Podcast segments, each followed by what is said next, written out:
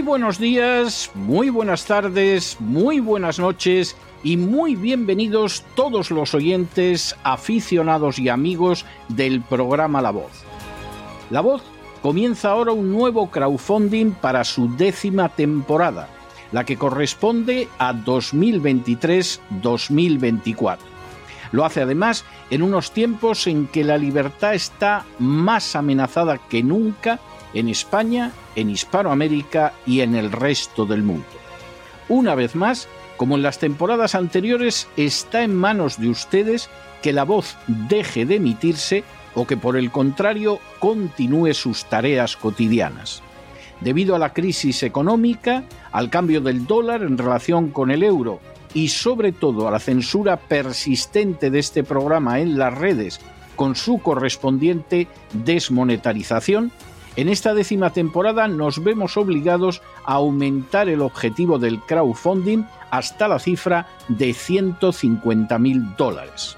Con esa cantidad, la voz podría cubrir los gastos de hardware, la distribución por Internet del programa, los modestísimos estipendios que recibe el equipo de la voz integrado por ocho personas, así como los gastos generados por la comisión, las recompensas y los gastos de envío relacionados con el crowdfunding.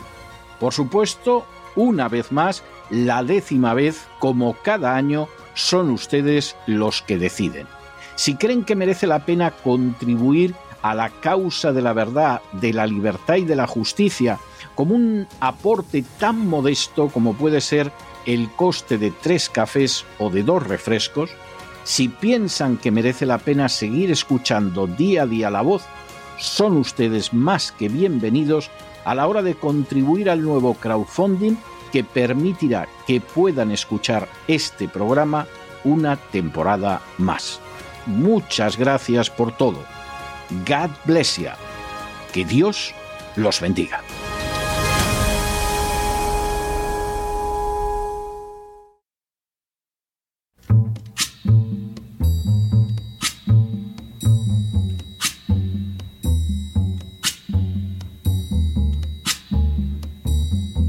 Voz con César Vidal, desde el exilio. When the night has come and the land is dark and the moon is the only light we'll see. No, I won't be afraid. Oh, I won't be afraid just as long as. Muy buenos días, muy buenas tardes, muy buenas noches y muy bienvenidos a esta nueva singladura de La Voz. Soy César Vidal, hoy es el miércoles 12 de julio de 2023 y me dirijo a los hispanoparlantes situados a uno y otro lado del Atlántico y del Pacífico. Y como siempre, lo hago desde el exilio. Corría el año 1358 cuando en la región del Valle de Loas, al noreste de París, tuvo lugar una rebelión popular. Sus protagonistas fueron los campesinos de la zona y la causa los impuestos que tenían que pagar.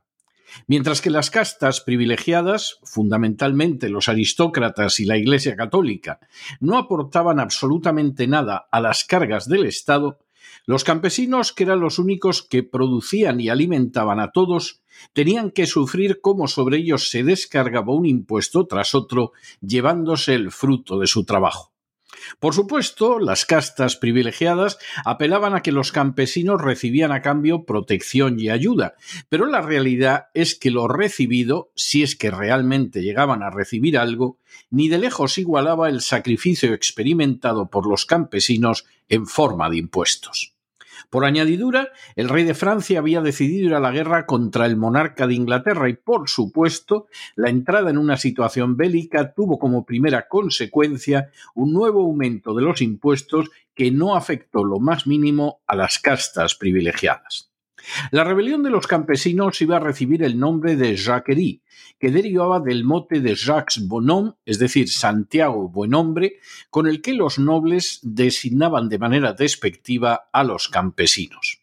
De forma bien reveladora, los campesinos dirigieron su cólera contra los miembros de las castas privilegiadas y sus instrumentos los nobles y sus familias, pero de manera especial los recaudadores de impuestos, se convirtieron en blanco de unos campesinos dispuestos a arrostrar cualquier tipo de sufrimiento antes que dejar que los siguieran despojando. Fue necesaria la creación de un ejército especial para aplastar a los insurrectos, pero la lucha contra un sistema fiscal que favorecía a las castas privilegiadas a costa de los que producían, se convertiría en la causa fundamental de la Revolución Francesa que acabaría derribando la monarquía del antiguo régimen. La noche del 4 de agosto de 1789, la primera Asamblea Constituyente de la Revolución Francesa abolió los privilegios de las castas privilegiadas y estableció la igualdad de todos los franceses en relación con los impuestos y el control ciudadano sobre los mismos. Fue así como realmente acabó el antiguo régimen, un antiguo régimen que persiste en diversos países en la actualidad y cuyo final se inició en Francia un 14 de julio con la toma de la Bastilla, una fortaleza que simbolizaba la arbitrariedad y la explotación de ese antiguo régimen. Este año, el Día de la Liberación Fiscal en España será el 29 de julio. Sin ánimo de ser exhaustivos, los hechos son los siguientes. Primero, se conoce como Día de la Liberación Fiscal aquel en que el ciudadano deja ya de pagar impuestos y puede disfrutar del fruto de su trabajo. Segundo, el Día de la Liberación Fiscal permite saber de qué parte del fruto de nuestro trabajo se apodera el Estado. Tercero, en 2012 el Día de la Liberación Fiscal en España era el 3 de mayo, es decir, el Estado se quedaba con 124 días de trabajo de cada contribuyente.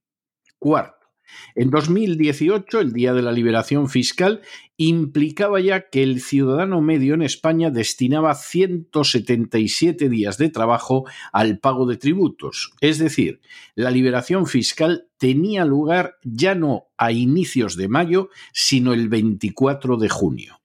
Quinto, como sucede todos los años, la fecha de la liberación fiscal fue retrasándose en España en los años siguientes hasta el punto de que en 2022 el día de la liberación fiscal fue ya el 13 de julio.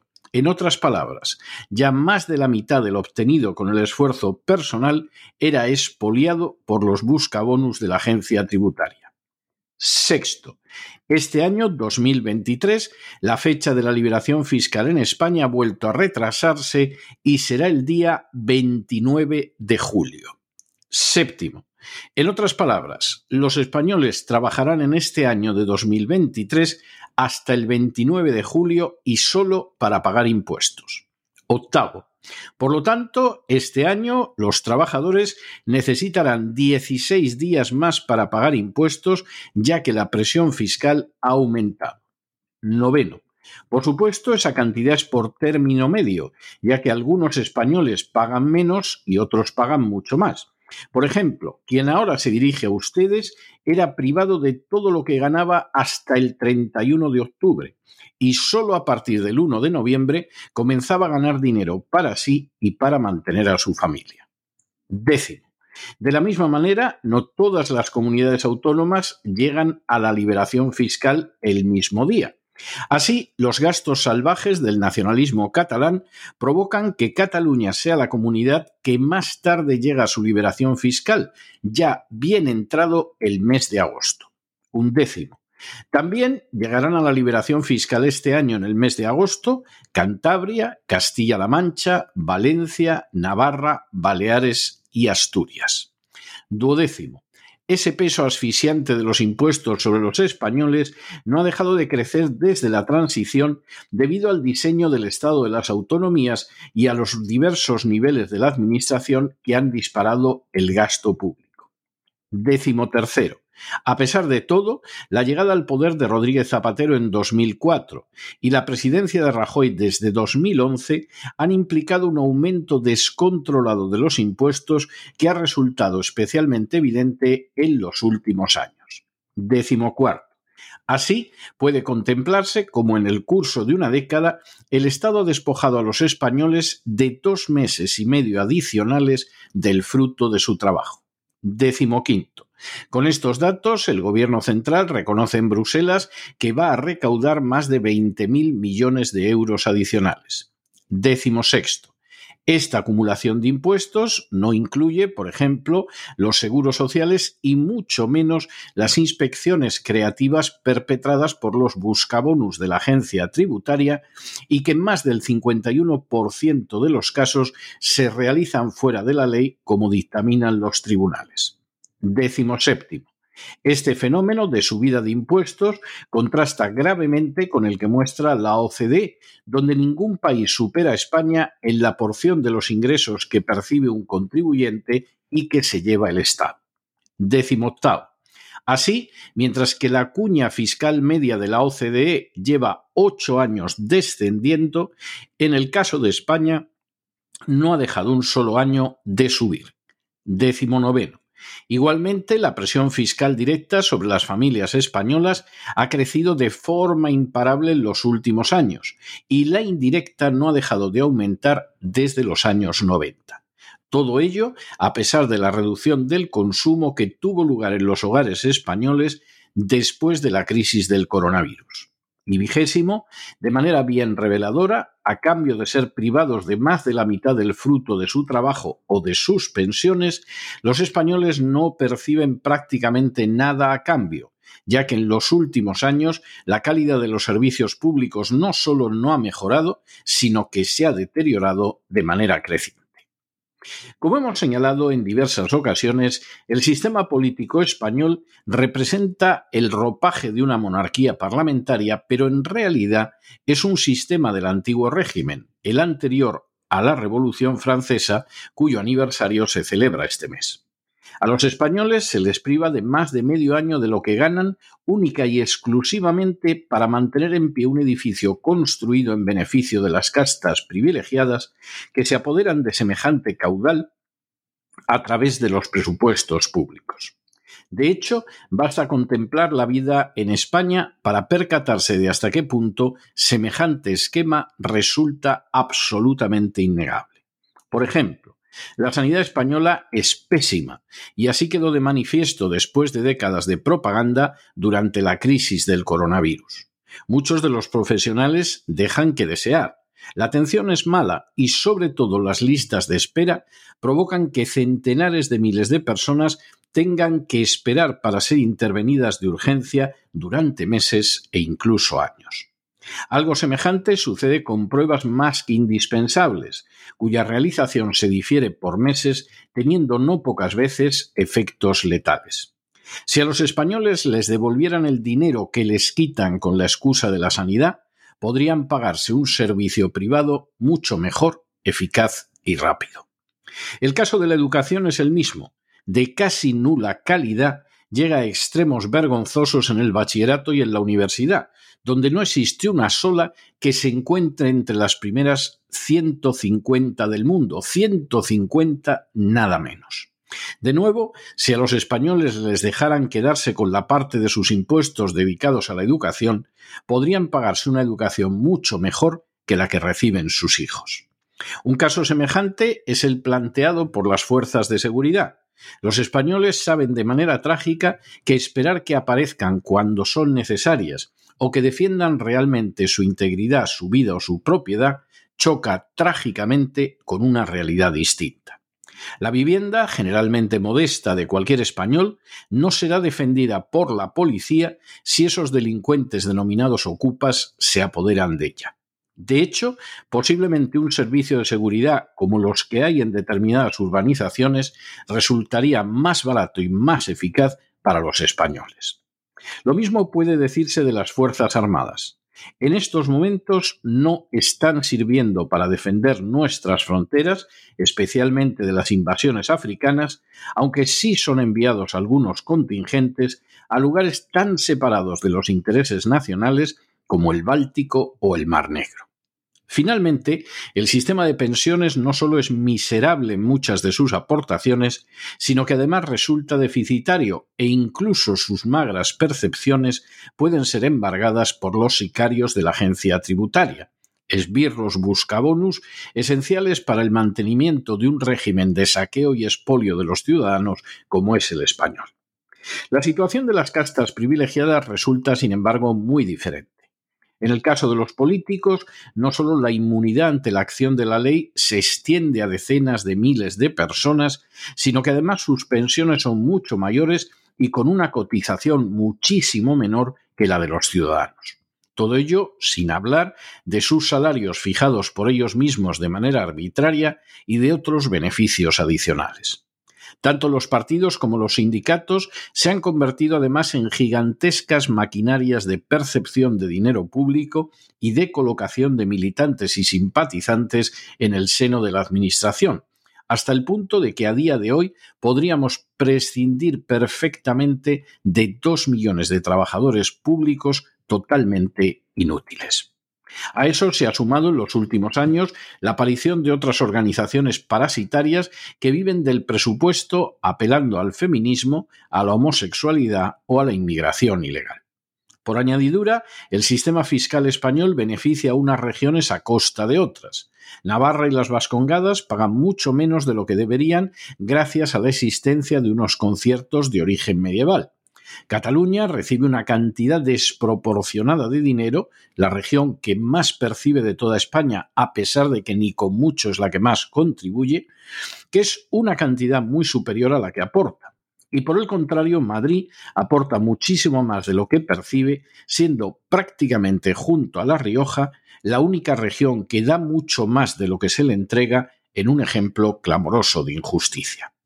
Más descarada incluso es la situación de los denominados por Lorenzo Ramírez empresaurios, es decir, aquellas empresas que marcan la legislación y la política económica y que desvalijan los presupuestos públicos en beneficio propio con la ayuda de los políticos.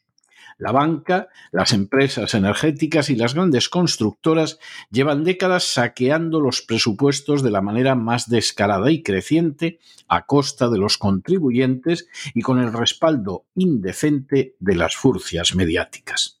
Esas furcias mediáticas se llevan también una parte del presupuesto en forma de subvenciones o de publicidad institucional, de tal manera que se han convertido totalmente en instrumentos para ocultar o mentir la realidad y vomitar propaganda falaz sobre los ciudadanos. A lo anterior hay que sumar la penosa disfuncionalidad de un Estado de las autonomías que permite multiplicar los gastos siempre en favor de las castas privilegiadas y siempre en contra de los intereses de los ciudadanos. Y finalmente está la Iglesia Católica, que se lleva no menos del 1% del Producto Interior Bruto, un expolio escandaloso que intenta justificar hablando de su obra social, una obra que no se mantiene sobre la base de los presupuestos de la Iglesia Católica, sino del dinero que recibe de los presupuestos públicos y que todos los años, además, ve cómo se recibe una cantidad cuenta de lo que le entrega el Estado, que siempre es superior al cálculo final y cuya diferencia la Iglesia Católica no ha devuelto ni un solo año. A la hora de saquear los presupuestos, la Iglesia Católica sigue exactamente el mismo sistema de expolio que siguen las organizaciones feministas y homosexuales, y forma parte de algunos bloques como los relacionados con la inmigración ilegal o la denominada obra social. Por supuesto, también la Iglesia Católica cuenta con sus propias furcias mediáticas que esconden su realidad colosalmente parasitaria, que jamás dan noticias relativas, por ejemplo, a la corrupción económica de sus instituciones o a los abusos sexuales del clero, y que se empeñan en presentar una imagen benéfica para la sociedad que ni de lejos se corresponde con la realidad. Esta es la verdad de España, que cuesta a los contribuyentes más de la mitad de sus días de trabajo y que es ocultada mediante la propaganda y mediante la desinformación procedente de las furcias mediáticas. Se trata de una realidad del antiguo régimen donde las castas privilegiadas se quedan con la mayoría de lo que producen las clases medias donde incluso determinados sectores de la población, convertidos en clientelas electorales, se aprovechan también del expolio de las clases medias, de tal manera que un MENA reciba más dinero que muchos pensionistas que han trabajado toda su vida, o que un inmigrante ilegal reciba mucha más atención y ayuda económica que muchos, muchísimos contribuyentes. Y es una sociedad donde al fin y a la postre, y a cambio de poco y de mala calidad, la media de los contribuyentes se ve privada de mucho más de la mitad de lo que percibe al cabo del año, circunstancia está, por cierto, que ni siquiera es garantía de no ser molestado posteriormente por los buscabonus de la agencia tributaria. De hecho, es sabido cómo estos sicarios vuelven una y otra vez de manera masivamente ilegal a acosar a los contribuyentes que han cumplido con sus obligaciones en la esperanza de poder exprimirlos todavía más. Que el 51% de las causas que llegan a los tribunales las pierda la agencia tributaria deja de manifiesto cómo la prevaricación y el fraude de ley constituyen características más que obvias de las actuaciones de sus buscabonus. Esto es España. Y todo indica que la situación seguirá empeorando no solo por la mala gestión de los políticos y la codicia desmedida de sus castas privilegiadas, sino también porque ocasionalmente los gobiernos de turno, por ejemplo, deciden prestar ayuda a personajes odiosos como Zelensky, que a pesar de arremeter en el Congreso español contra empresas españolas, fue aplaudido por todos los parlamentarios como si se tratara de un grupo de focas amaestradas. La cuestión, pues, está en plantearse si los ciudadanos españoles reaccionarán alguna vez contra este robo sistemático del que son objeto, o si seguirán confiando en que no ellos, sino un partido político cualquiera, arreglará todo, y entonces, si es así, tendrán que esperar más de cuatro siglos a ver el final del antiguo régimen y de su sistema impositivo criminal, como sucedió con los franceses que se alzaron en la Jacquerie pero que no vivieron su liberación hasta que un día 14 de julio comenzó la Revolución Francesa. Tercera alternativa, para ser sinceros, no existe. Pero no se dejen llevar por el desánimo o la frustración. Y es que a pesar de que los poderosos muchas veces parecen gigantes, es solo porque se les contempla de rodillas y ya va siendo hora de ponerse en pie. Mientras tanto, en el tiempo que han necesitado ustedes para escuchar este editorial, la deuda pública española ha aumentado en cerca de 7 millones de euros. Y eso que este año van a tener ustedes que trabajar casi un mes más para liberarse fiscalmente. Pero es que los parásitos son innumerables. Muy buenos días, muy buenas tardes, muy buenas noches. Les ha hablado César Vidal desde el exilio que Dios los bendiga.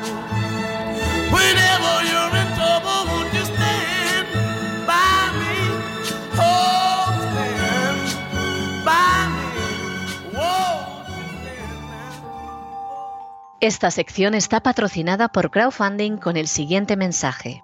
Nuestro Señor Jesucristo, el único Dios verdadero, es misericordioso y nuestro Salvador.